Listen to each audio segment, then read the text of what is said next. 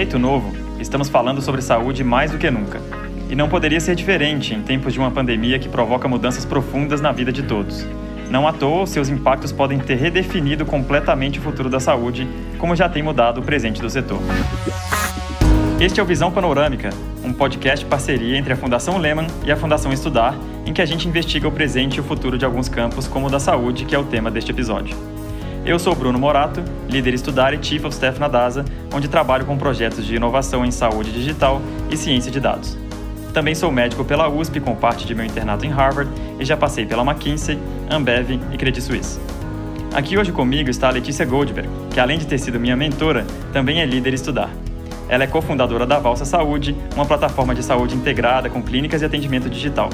Já foi diretora da prática de saúde da Alvarez Marshall e diretora de projetos da Optum, o braço de tecnologia da United Health.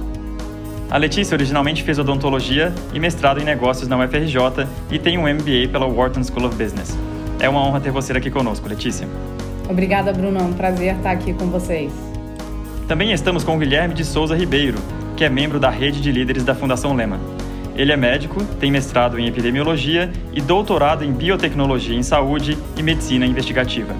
Guilherme é um grande pesquisador em saúde pública na Fiocruz e é professor de pós-graduação na Universidade Federal da Bahia e na própria Fiocruz, onde estuda ecoepidemiologia, doenças infecciosas e problemas de saúde associados à iniquidade social e à pobreza urbana com apoio do CNPq. Muito obrigado pela presença, Guilherme. Obrigado, Bruno. Eu que agradeço pelo convite.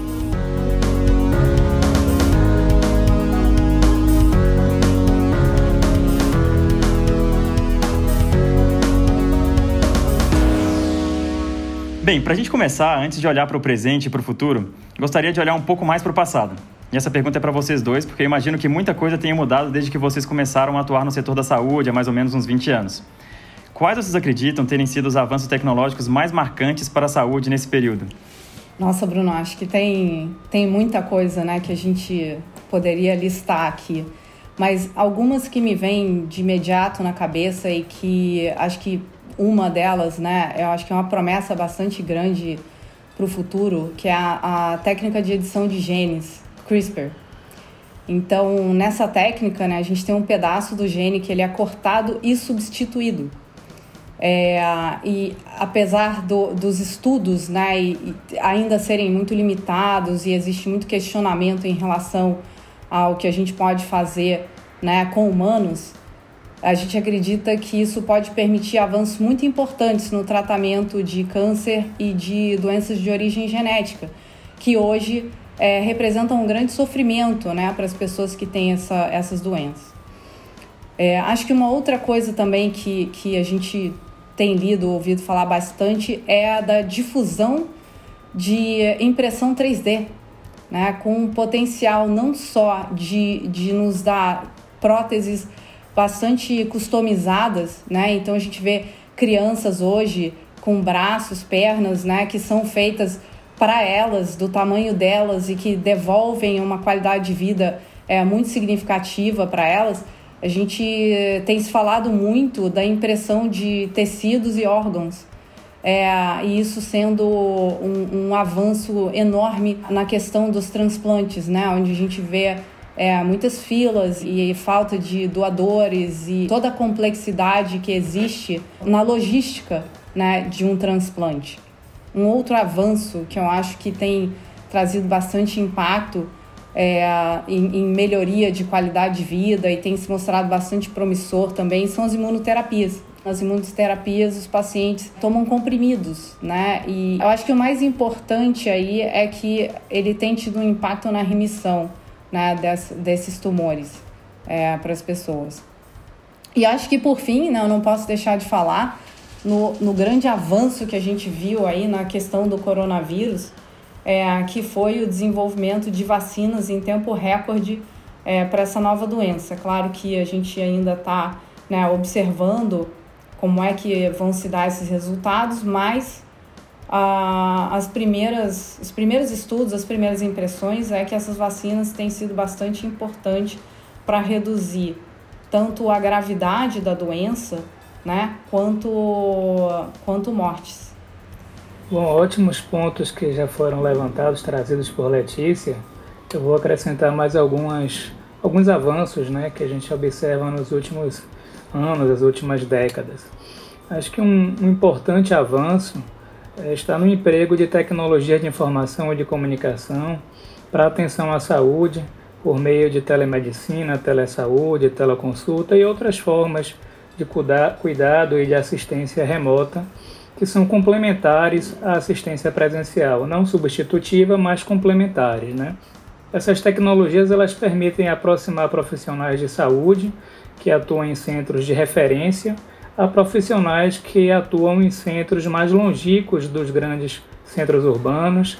E essa, essa relação, né, essa aproximação permite, por exemplo, é, a, a, o laudar de exames, o apoiar no raciocínio diagnóstico e o mesmo a condução, o apoio na condução do manejo clínico. Ela também permite né, uma interação inicial entre pacientes e profissionais de saúde, que algumas vezes pode ser até resolutiva e outras vezes pode direcionar para a necessidade de uma atenção presencial. É, e ainda é útil no acompanhamento de pacientes que são portadores de doenças crônicas, já que você permite potencializar o engajamento de pacientes no seu tratamento. É, um outro avanço que está relacionado também às tecnologias está no uso da inteligência artificial. É, por meio de, de, uso de algoritmos, a gente consegue hoje estimar riscos de adoecimento, é, analisar exames de imagens, por exemplo, permitindo oferecer laudos com maior precisão, fazer predição de prognóstico de doenças, entre outros. É, ainda né, nesse campo da inteligência artificial, eu citaria também um avanço importante é, na área de, de, pesquisa em epidemiologia, utilizando análises de Big Data. Né? Big Data são aqueles grandes bancos de dados, muitas vezes com milhares de, de participantes, e aí por meio dessa, dessas tecnologias digitais, tecnologias de informação, a gente consegue é, é, desenvolver modelos computacionais para analisar esse grande volume de dados de forma a compreender melhor como é que se dá o padrão de difusão e distribuição de problemas de saúde eh, nas populações. Perfeito, Guilherme. Perfeito, Letícia. É interessante que a gente observa algumas tendências aí, né?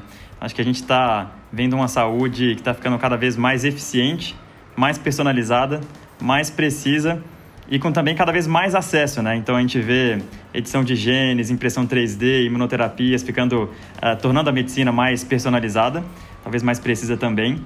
E a gente vê a tecnologia, enfim, a saúde digital aumentando o acesso a recursos que antes estavam muito concentrados em grandes centros urbanos, enfim, que agora uh, podem ser um pouco mais uh, dispersos e acessados por regiões um pouco mais remotas também. É interessante que você tenha citado, Guilherme, uh, os avanços também no setor da epidemiologia, enfim, na pesquisa também. Eu acho que a primeira vez que muita gente ouviu um epidemiologista falar no Brasil foi no ano passado, né?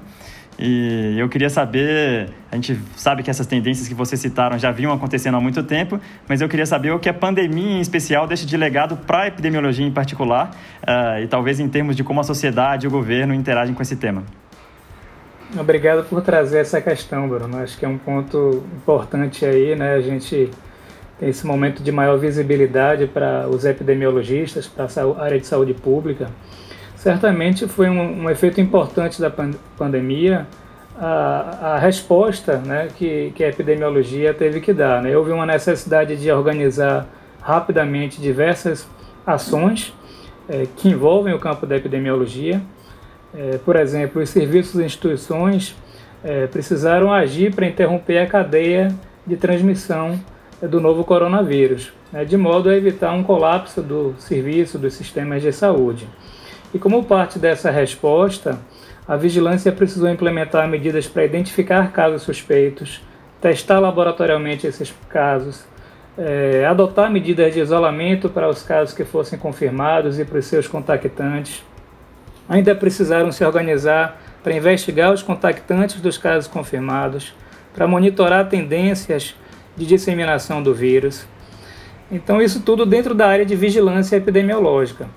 E na mesma, ao mesmo tempo, a gente vê também a, a epidemiologia se organizar e avançar rapidamente na área de produção de conhecimento científico, né, sobre formas de transmissão do vírus, para permitir estratégias de prevenção e controle, para avaliar é, potenciais drogas é, que teriam papel no, no tratamento, na terapia da doença, para avaliar a eficácia de vacinas. Então, todas essas ações demandaram né, uma rápida resposta de órgãos governamentais e também da sociedade organizada, da iniciativa privada. Apenas como um exemplo, né, a gente precisou estruturar uma rede laboratorial é, para realizar um exame diagnóstico que depende de profissionais capacitados, de equipamentos sofisticados. Eu estou me referindo aqui ao RT-PCR, né, o exame que é o exame padrão para o diagnóstico do Covid. E a disponibilização deste exame né, em tempo recorde, né, a organização de uma estrutura laboratorial para fazer essa confirmação diagnóstica, tanto no SUS quanto em laboratórios privados, foi fundamental para direcionar as ações de vigilância e de assistência. Né? Então, a epidemiologia também, de certa forma, é, demanda de diagnóstico e, e foi um, um, uma necessidade de duas mãos. Sem a estruturação da área de diagnóstico, a gente não teria como avançar na epidemiologia. Uma outra área também que, que chama atenção, né, a necessidade de estabelecer uma comunicação com a sociedade sobre riscos e estratégias de prevenção e os órgãos de vigilância epidemiológica que estão vinculados a prefeituras, às secretarias estaduais, ao próprio governo federal, têm então um papel central, né, e isso tudo vai destacando a epidemiologia e dando visibilidade para a epidemiologia. Então eu acho que a, o maior legado realmente, como você mencionou no início da, da pergunta, né, hoje a sociedade consegue compreender melhor qual é o papel do epidemiologista, qual é a importância da epidemiologia para a produção de conhecimento, para o monitoramento de riscos e de agravos e para a proposição de ações de prevenção, cuidado, diagnóstico, é, tratamento, promoção de saúde.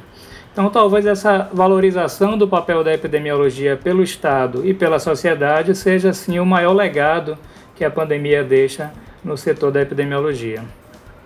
Perfeito, Guilherme. Dá para perceber que, de fato, os esforços foram hercúleos e, por mais que nem sempre os resultados tenham sido aqueles que a gente desejava, a sociedade se organizou rapidamente e continua a se organizar, né?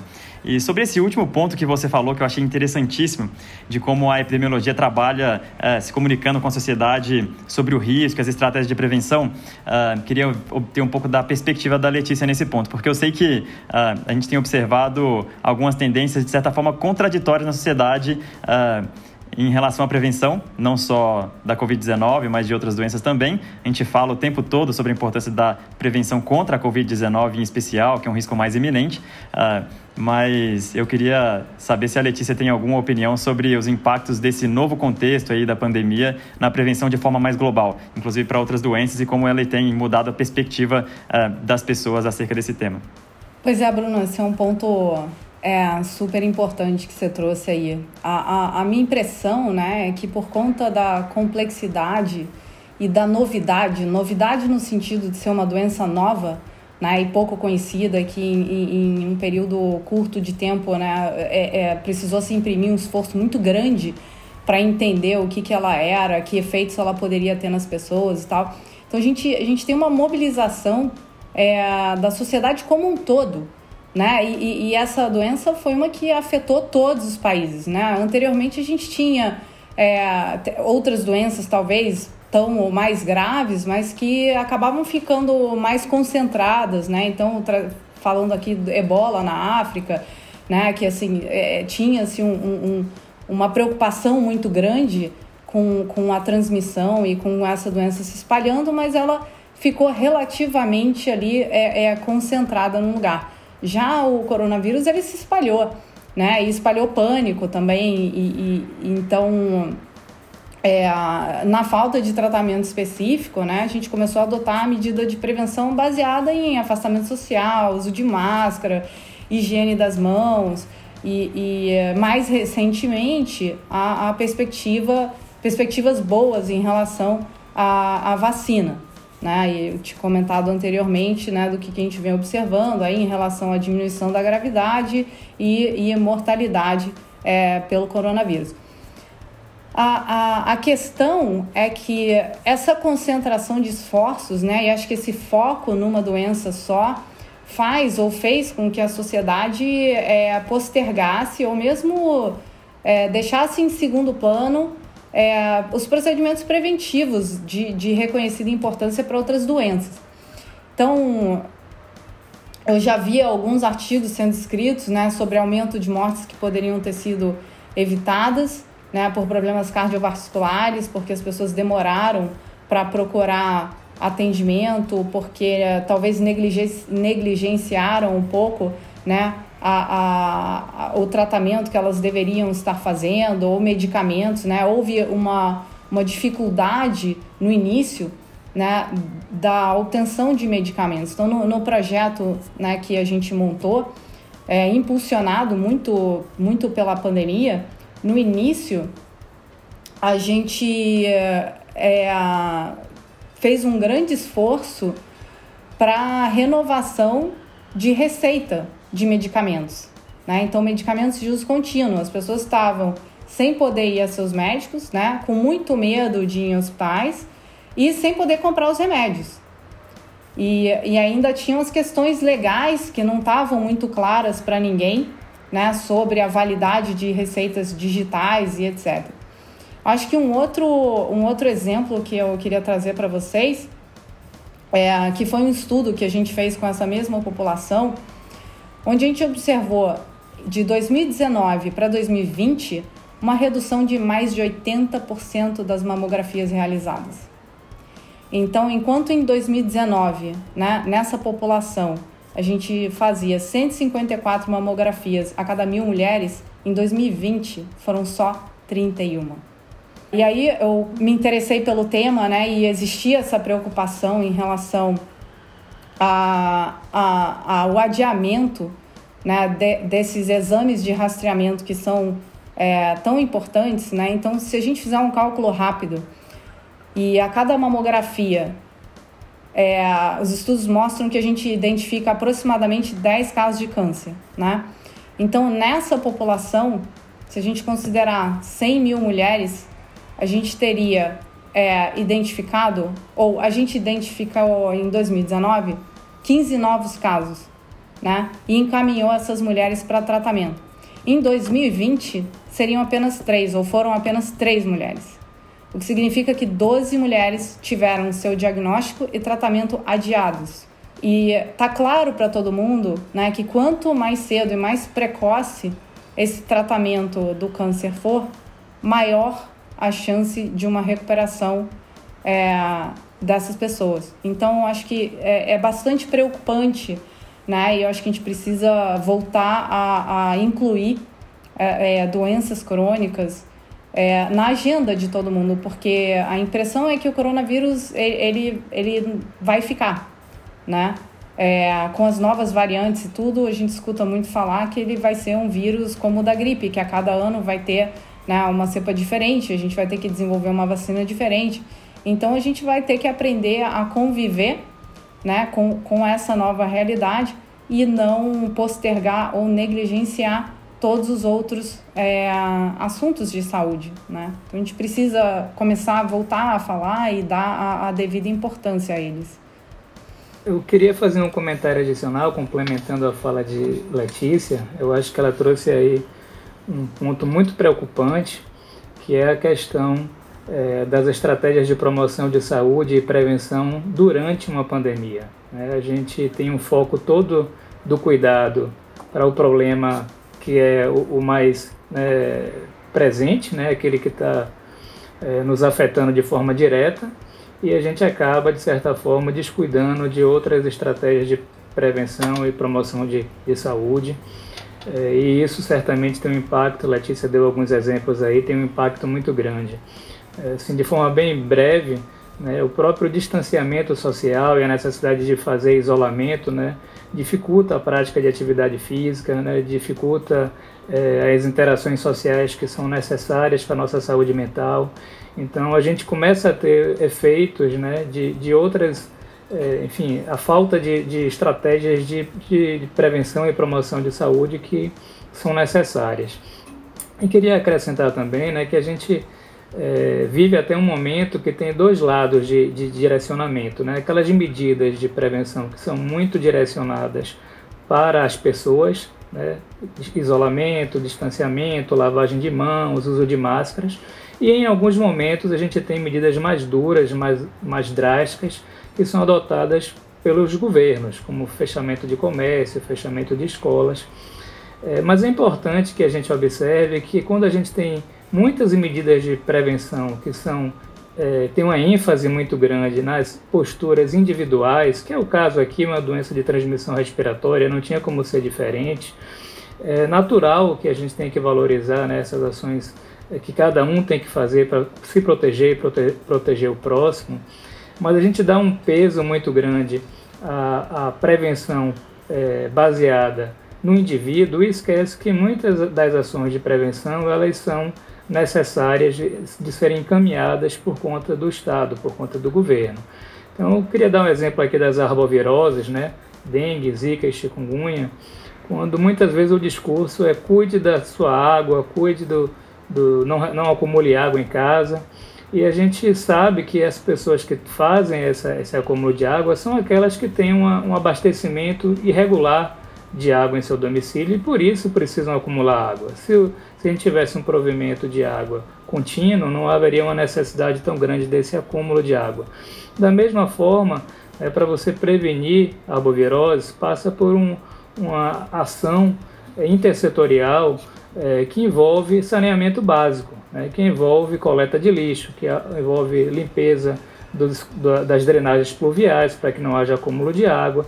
E a gente percebe que o discurso é muito direcionado para a individualização da prevenção, quando a, a, promoção aqui de saúde e prevenção passaria por ações intersetoriais e que necessitam de um papel mais presente do Estado, que muitas vezes apenas responsabiliza o cidadão pela resposta. Não é o caso do, do Covid, né? a gente sabe que a transmissão é pessoa a pessoa, então é necessário que cada um adote é, ações de prevenção, mas queria deixar essa, essa lembrança de que as ações de prevenção passam muitas vezes por ações é, do Estado.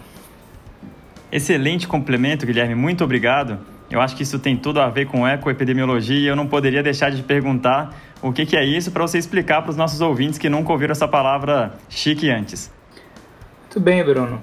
Então, para explicar o que é ecoepidemiologia, eu vou começar explicando o que é epidemiologia. Né? Então, a epidemiologia ela pode ser entendida como o estudo do padrão de distribuição de doenças, de condições de saúde e dos seus determinantes, os fatores que influenciam no adoecimento nas populações, com o objetivo de promover saúde, prevenir doenças, eh, melhorar a saúde das populações de uma forma geral. Então a ecoepidemiologia, né, que, que adiciona aí a, a ecologia à epidemiologia, é um ramo da epidemiologia voltado para entender a importância das interações entre os humanos com o ambiente onde ele, ele vive e com as outras espécies que habitam esse ambiente. E também com o contexto social onde a gente está inserido. Então, é, esse, essa relação entre os humanos com o seu ambiente de vida, com os seres que habitam esse ambiente, é um, uma situação que é, propicia a emergência de doenças e a ecoepidemiologia vai se debruçar no estudo dessas interações e de que forma que isso facilita ou permite a dinâmica de transmissão de doenças. Perfeito, excelente. Eu consigo imaginar que muita coisa tenha mudado nesse campo, em como a sociedade lida com ele nas últimas décadas, né, independente da pandemia. Poderia dizer alguns exemplos aí do que vinha avançando nesses últimos anos, uh, em como a sociedade lida com esses problemas uh, ecoepidemiológicos, por assim dizer? Bruno, acho que esse, essa, esse ponto remete a um conceito que vem ganhando muito espaço, que é o conceito de One Health, ou de saúde única. O que é esse conceito de One Health ou saúde, saúde única? Ele se baseia na ideia de que a saúde humana ela é indissociável da saúde do ambiente, da saúde animal. Então, é, para a gente estar bem, para os humanos estarem livres de doenças ou com menor impacto de doenças, a gente precisa que o ambiente onde a gente vive também esteja bem e que a saúde dos animais que nos é, cerca, sejam animais de criação ou sejam animais selvagens, também seja garantida. Né? Então, havendo essa contínua interação entre homem, é, ambiente e outros seres vivos, né, que é essa ideia do One Health, que é essa, essa interação ela se dá de forma contínua, e aí nesse contexto você propicia a emergência né, de micro-organismos que infectam tanto animais ou vegetais e, e, e os humanos. Né? Então, é, essa, esse compartilhamento de um mesmo ecossistema entre animais e humanos é o que vai levar a essa emergência de doenças, como foi o caso é, do SARS-CoV-2, né, do, do, vírus causador do Covid-19. Então, eu queria dar, assim, como você pediu aí alguns exemplos, eu acho que um exemplo óbvio é a questão da raiva humana, uma doença é, de transmissão, né, principalmente no ambiente urbano, através de mordida, né, de arranhadura por cães e gatos, e que a prevenção do adoecimento no humano passa de um cuidado com os animais através de vacinação. Né? É, um outro exemplo também que certamente muitos vão lembrar, é, em 2009 nós vivemos uma pandemia de gripe, né? acometeu, é, durou quase um ano, acometendo o mundo todo, e o vírus responsável da gripe era o H1N1, e essa pandemia também foi chamada de pandemia de gripe suína. Por que de gripe suína? Porque se acredita, né, as evidências sugerem que esse vírus tenha originado, é, sido originado de porcos em criação. Então, novamente, é um exemplo dessa situação de, de interação, né, de convergência entre animais e humanos e micro-organismos, levando à emergência de patógenos. Da mesma forma, com o Covid-19. Né? Se pensa, né, as evidências apontam que o vírus, o SARS-CoV-2, tenha originado-se em morcegos. Por que morcegos? Os morcegos são um importante reservatório de coronavírus na natureza. É, Estima-se que mais de 3 mil tipos diferentes de coronavírus vivem em morcegos. Tem estudos apontando em, em, em grandes coleções de morcegos que foram capturados que quase 10% dos morcegos carregam algum tipo de coronavírus. Então é provável que o SARS-CoV-2 tenha emergido de morcegos, pode ter ocorrido que tenha é, havido algum hospedeiro intermediário, algum outro animal que, que o vírus tenha feito uma ponte para chegar nos humanos, não passando direto dos morcegos para os humanos. Pode ter havido algum hospedeiro nesse caminho intermediário, mas é muito provável que a origem do SARS-CoV-2, a sua, sua origem inicial, tenha sido os morcegos. Então, esse é mais um exemplo dessa necessidade da gente estar com um olhar atento para essa interação ambiente, animais e humanos, é, como um foco para prevenção, para promoção de saúde e, e monitoramento da emergência de agravos. Perfeito, super interessante, Guilherme. Agora, Letícia, mudando completamente de assunto, Vamos ver se a gente consegue falar um pouco de saúde digital no âmbito do cuidado individual. A gente tem observado uma aceleração expressiva aí da adoção de ferramentas de cuidados digitais, em especial a teleconsulta, mas também o monitoramento remoto, como o próprio Guilherme disse. E eu gostaria de saber um pouco da sua experiência nesse contexto e de como a pandemia, do que a pandemia nos ensinou sobre essas ferramentas, suas vantagens, suas limitações que você tem experimentado aí nessa sua jornada que tem tudo a ver com isso, né? Tem, tem sim. Para falar um pouquinho né, do projeto, eu acho que assim eu já vinha há bastante tempo é, estudando e tentando entender como é que essas ferramentas poderiam ser inseridas num contexto de saúde né, e como elas poderiam contribuir para um melhor atendimento e um aumento de acessibilidade. É, com a necessidade né, do isolamento social e o grande receio das pessoas de procurar serviços de saúde pelo medo do contágio, a gente viu aí tanto a disponibilização né, de ferramentas quanto uma adoção bastante expressiva, né, inclusive por grupos talvez da população e da comunidade médica que eram bastante resistentes, né? É, então nada como a necessidade. E então eu acho que a pandemia acelerou talvez décadas né, em, em, em direção à, à, adoção desse tipo de, de ferramenta. Né? É, na, minha, na minha visão, elas são ferramentas é, que vão coexistir. Né? A gente não, não vai deixar de precisar ter um atendimento é, presencial. Acho que a gente está talvez um pouco longe, né, de, de conseguir abolir completamente um exame físico. Então, elas estão aí, acho que para coexistir e, e para ajudar. E no, e no momento da pandemia se demonstraram é, extremamente importantes. Né? Então, trazendo um pouco da, da minha experiência é, para vocês, a gente tinha um projeto que começava com um modelo de atendimento centrado no paciente, com o apoio de ferramentas digitais. Né? Então, a gente tinha uma, uma clínica é, física e uh, a ideia é que os pacientes e médicos estivessem conectados e poderiam trocar informações sobre saúde, né, sobre prevenção, sobre algum retorno de exame específico. E, e acabou que o projeto ele se inverteu, né? E uh, em abril a gente recebeu uma ligação do cliente e falou assim: a gente tem uma população, acho que 35% é, da população deles tem mais de 60 anos, então é a população claramente de risco aí. Estão todos com medo de procurar é, serviços de saúde. 30% dessa população é, tinha diagnóstico de uma ou mais doenças crônicas. E o que, que a gente pode fazer para ajudar? Então, acho que em um mês a gente é, trabalhou com, com empresas de tecnologia que, que já estavam avançados no desenvolvimento dessas ferramentas para a área de saúde e conseguiu colocar de pé né, um, um serviço de telemedicina. E dos resultados que a gente, que a gente vê né, é que 95% dos atendimentos feitos na nossa plataforma é, eles foram resolvidos pela nossa equipe de saúde ou, no máximo, encaminhados para um especialista, para uma consulta é, remota com um especialista. Apenas 5% desses casos precisaram ser encaminhados efetivamente para um pronto-socorro.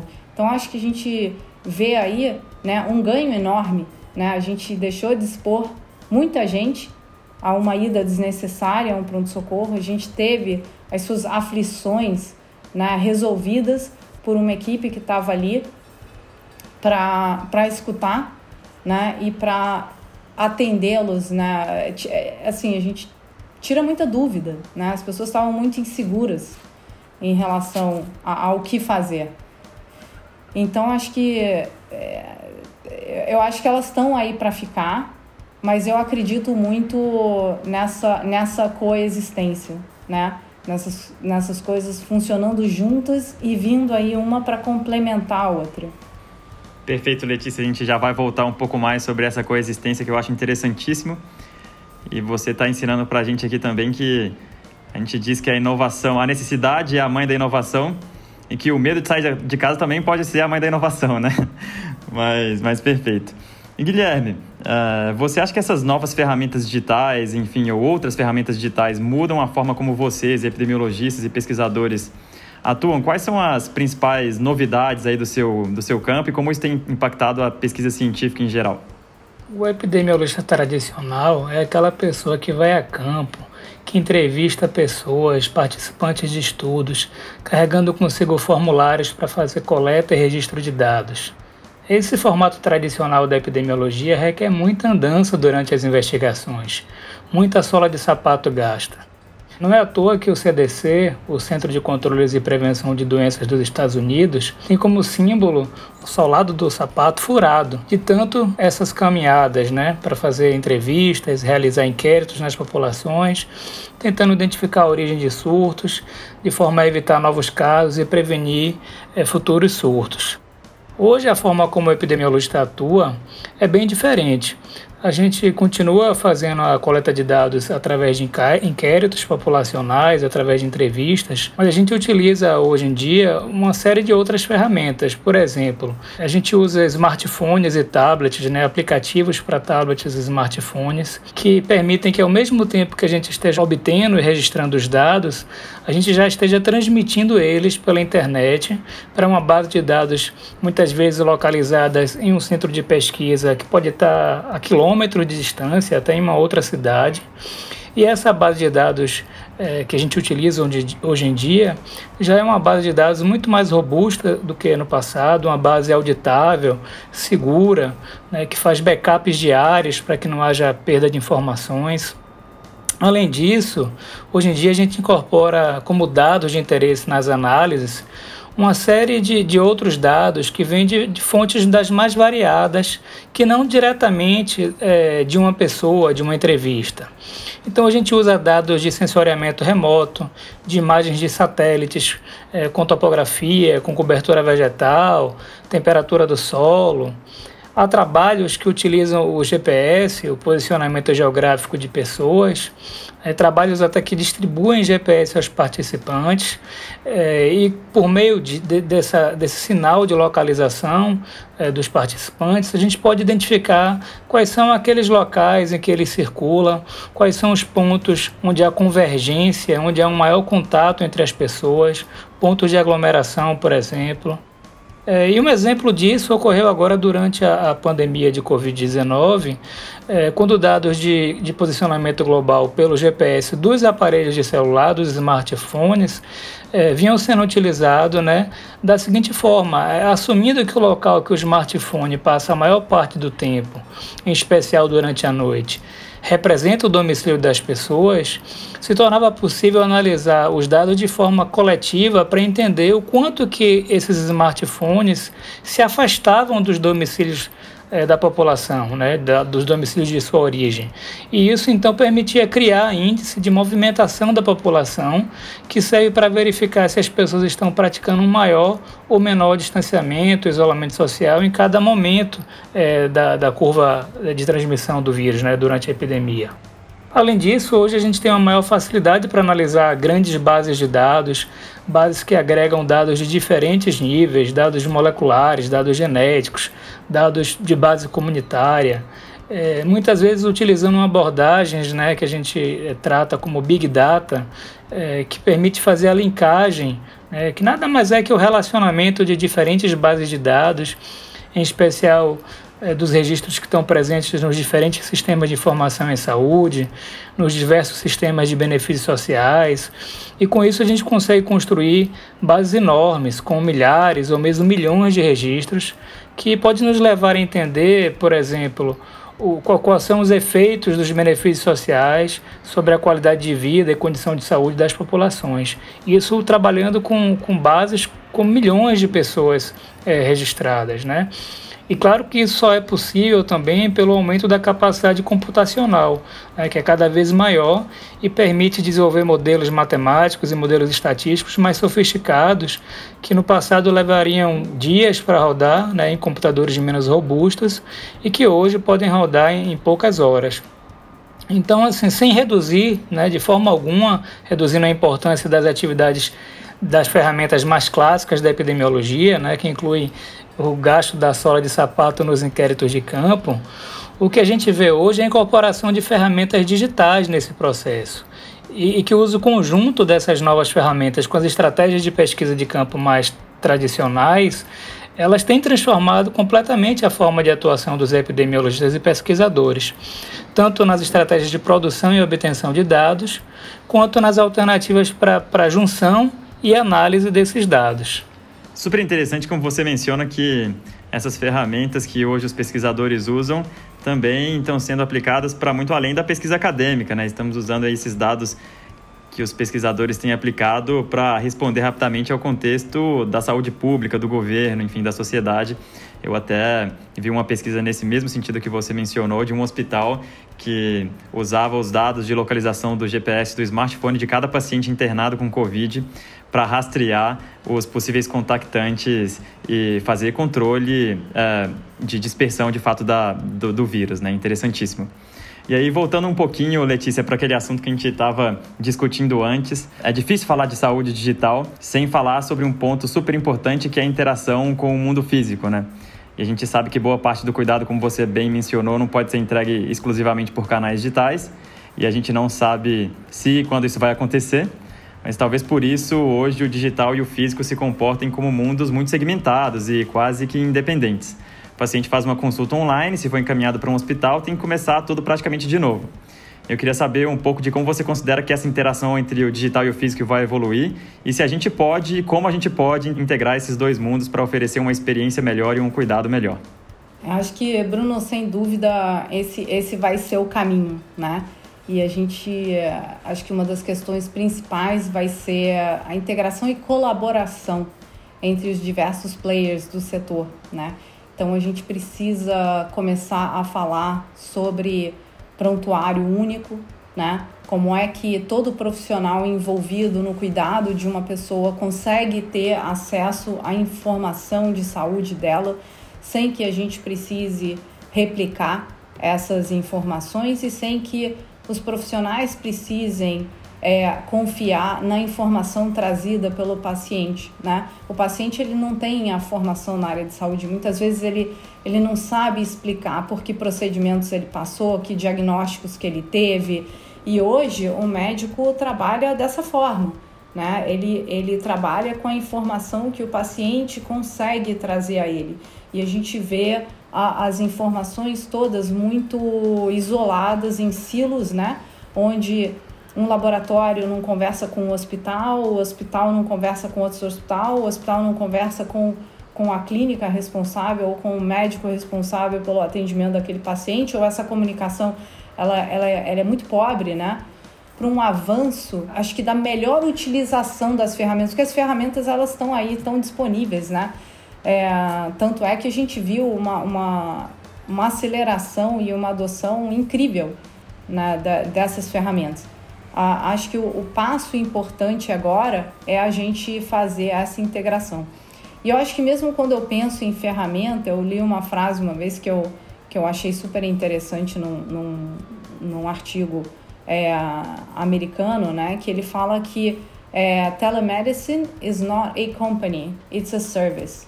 Então, é, e, é, e é isso dito por um dos primeiros criadores de plataforma de telemedicina nos Estados Unidos, né, com anos e anos de experiência, e ele chegou à conclusão de que a telemedicina ela é um serviço, né, e ela deve estar a serviço do paciente.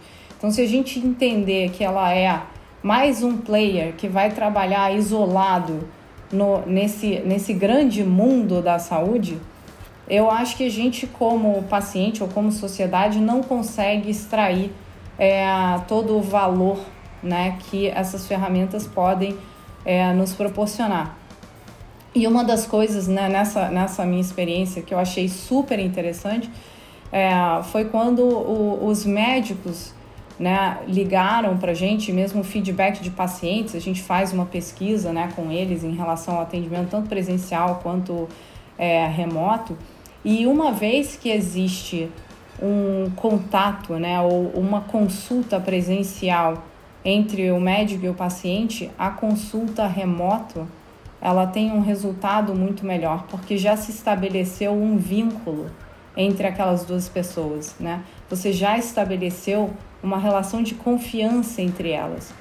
Então, eu vejo que atendimentos realizados por pacientes com médicos com os quais eles já tiveram uma consulta física, a satisfação e a sensação de que aquele atendimento né, resolveu aquela dúvida é muito maior do que quando você está falando de um atendimento isolado feito por uma central onde o paciente continua muito inseguro porque ele não sabe muito bem né, quem são as pessoas, quem são os médicos.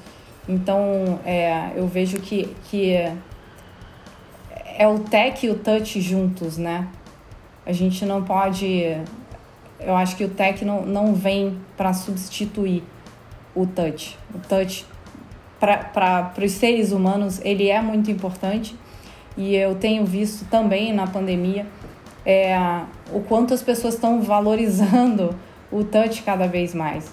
Né? As pessoas sentem falta, assim, eu recebo mensagens assim, eu sinto falta de ver gente por mais que as ferramentas existem a gente nunca falou tanto com outras pessoas, nunca existiram tantas lives. Talvez eu nunca, eu tenho família né, é, é, fora do Brasil. Assim, eu acho que com a pandemia eu falei mais com eles do que pré-pandemia, as ferramentas, mas as ferramentas estavam sempre aí. E a falta de ver gente ela, ela continua. Então, acho que é por aí. Eu acho que a gente precisa trabalhar para uma integração e uma coexistência né, dos dois mundos e não tratá-los de forma é, separada. Perfeito, Letícia. Eu pessoalmente considero inaceitável a gente continuar com um setor tão fragmentado quanto o que a gente tem hoje. E, sinceramente, acho que mesmo que a gente não crie mais nada de novo na saúde, a gente pode encontrar muito valor só unindo o que já existe. E a gente muitas vezes direciona mais esforços em criar algo novo do que em unir o que a gente já tem e tem um, um pacote importante do nosso valor aí para o futuro que pode vir dessa união. Eu tenho uma curiosidade, Guilherme, uma dúvida para você, porque a gente sabe que as pandemias são raras, mas elas acontecem de tempos em tempos. E a última foi há mais ou menos 100 anos, e eu gostaria de saber o que você acha que a gente vai precisar fazer para garantir que os aprendizados dessa pandemia atual não vão se perder nos próximos 100 anos, que a gente vai estar melhor preparado do que a gente estava hoje. Eu acho que alguns ganhos eles são inevitáveis, né? Aqueles que têm uma relação direta com, com os avanços tecnológicos. Eu acho que a gente vive uma sociedade que a gente vai incorporando novas possibilidades tecnológicas e isso não se perde. A tendência é que isso continue caminhando. Eu acho que o que é mais difícil de, de garantir e que seria fundamental é essa questão do lado mais humano. Né? Eu acho que a gente vive aqui um momento que a solidariedade é fundamental nesse processo, né? o respeito, é, o nosso cuidado individual e o cuidado com o vizinho, com aquele que nos cerca. É, eu acho que um outro ponto que é importante ser garantido, que a gente vive um momento de, de tensão sobre ele, é o respeito e o valor que a ciência tem recebido nesse momento. A gente vê ao mesmo tempo muita gente louvando as vitórias que a gente tem alcançado né, no enfrentamento dessa doença, mas também a resistência e divulgação de informação inadequada né, nesse, nesse setor. E aí eu complementaria né, com algo relacionado, e um terceiro ponto importante, além do lado humano, da solidariedade, além do, do destaque para a ciência, a necessidade da gente é, trabalhar com a verdade, né, a disseminação de informações verdadeiras. É, eu acho que tem uma relação direta com, a, com o respeito, com a solidariedade, a gente buscar um caminho em, em que a gente possa é, viver da verdade e evitar a, a, circulação de notícias falsas, que eu acho que é talvez um, uma das maiores dificuldades desse momento de enfrentamento da pandemia. Então deixaria aí como expectativa aí para os próximos 100 anos que a gente possa ter realmente manutenção da solidariedade, é, um destaque, uma valoração para o papel da ciência e é, uma busca pela, pelo conhecimento verdadeiro e disseminação de informações verdadeiras. Excelente, Guilherme. Acho que é evidente que por mais tecnologia que a gente venha a ter, a gente vai sempre voltar para o lado humano, né? Não tem como fugir disso. E eu acho que a gente já falou aqui um pouco do presente, a gente já falou um pouco dos últimos 20 anos. Guilherme já falou um pouco do futuro em geral e eu queria saber o que vocês esperam e talvez até desejem ver acontecer nos próximos 20 anos de suas áreas aí. Acho que o Guilherme tocou num ponto super importante, né?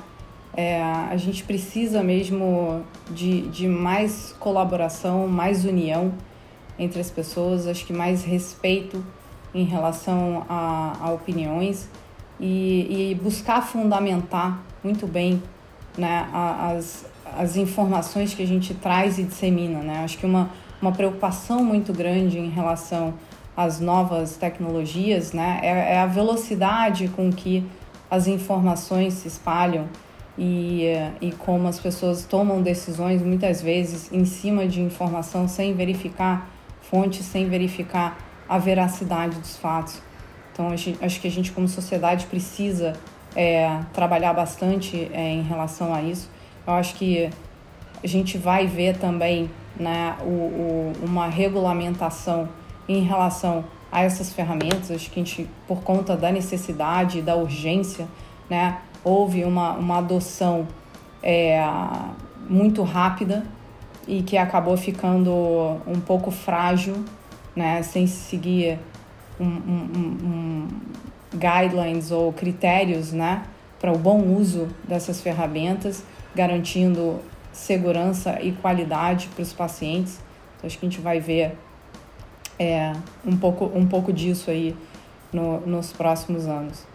E eu acho que o, o grande destaque né, e respeito, acho que a volta da valorização, talvez, é, da ciência nesse momento, é, é muito promissora e acho que é muito. Eu, eu espero bastante até do que, do que pode vir aí no, nos próximos anos. Acho que um, um, pequeno exemplo foi esse grande esforço mundial e investimento no desenvolvimento né, da, das vacinas, de métodos diagnósticos, de tratamentos né, para essa, essa doença. Mas é, espero muito e, e quero muito ver isso de forma mais ampla e disseminada.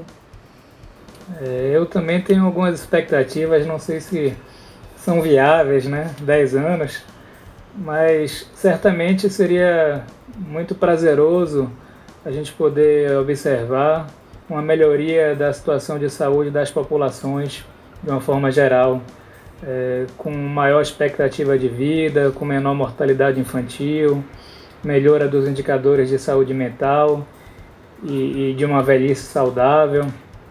Então acho que essa seria uma expectativa e tanto.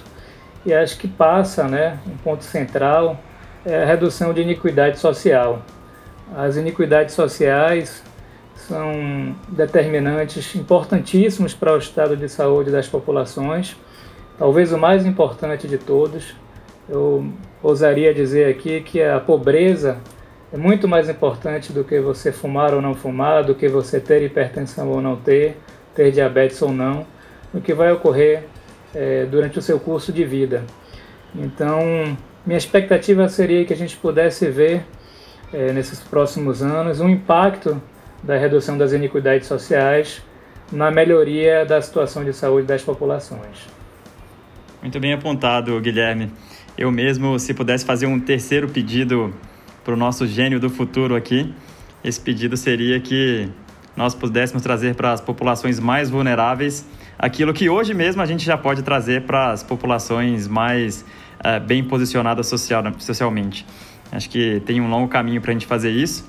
A gente está sempre pensando na colonização de Marte, na viagem espacial, e esses são avanços incríveis, uh, mas a gente ainda de fato tem um caminho longo para percorrer para garantir que as populações mais vulneráveis vão ter as mesmas oportunidades e o acesso aos mesmos desenvolvimentos e avanços que as populações hoje mais bem posicionadas uh, socioeconomicamente. Bem, muitíssimo obrigado, foi um prazer inenarrável conversar com vocês hoje. Eu aprendi muito, tenho certeza de que nossos ouvintes também aprenderam. Muitíssimo obrigado mais uma vez. Obrigada, Bruno. Foi um prazer estar aqui nesse bate-papo com vocês. Obrigada pelo convite. Também agradeço, Bruno, Letícia, um prazer essa conversa. Vamos em frente. Muito obrigado a você por ter ouvido. Continue acompanhando Visão Panorâmica para mais questões importantes sobre a saúde e outras grandes áreas da sociedade. Até a próxima.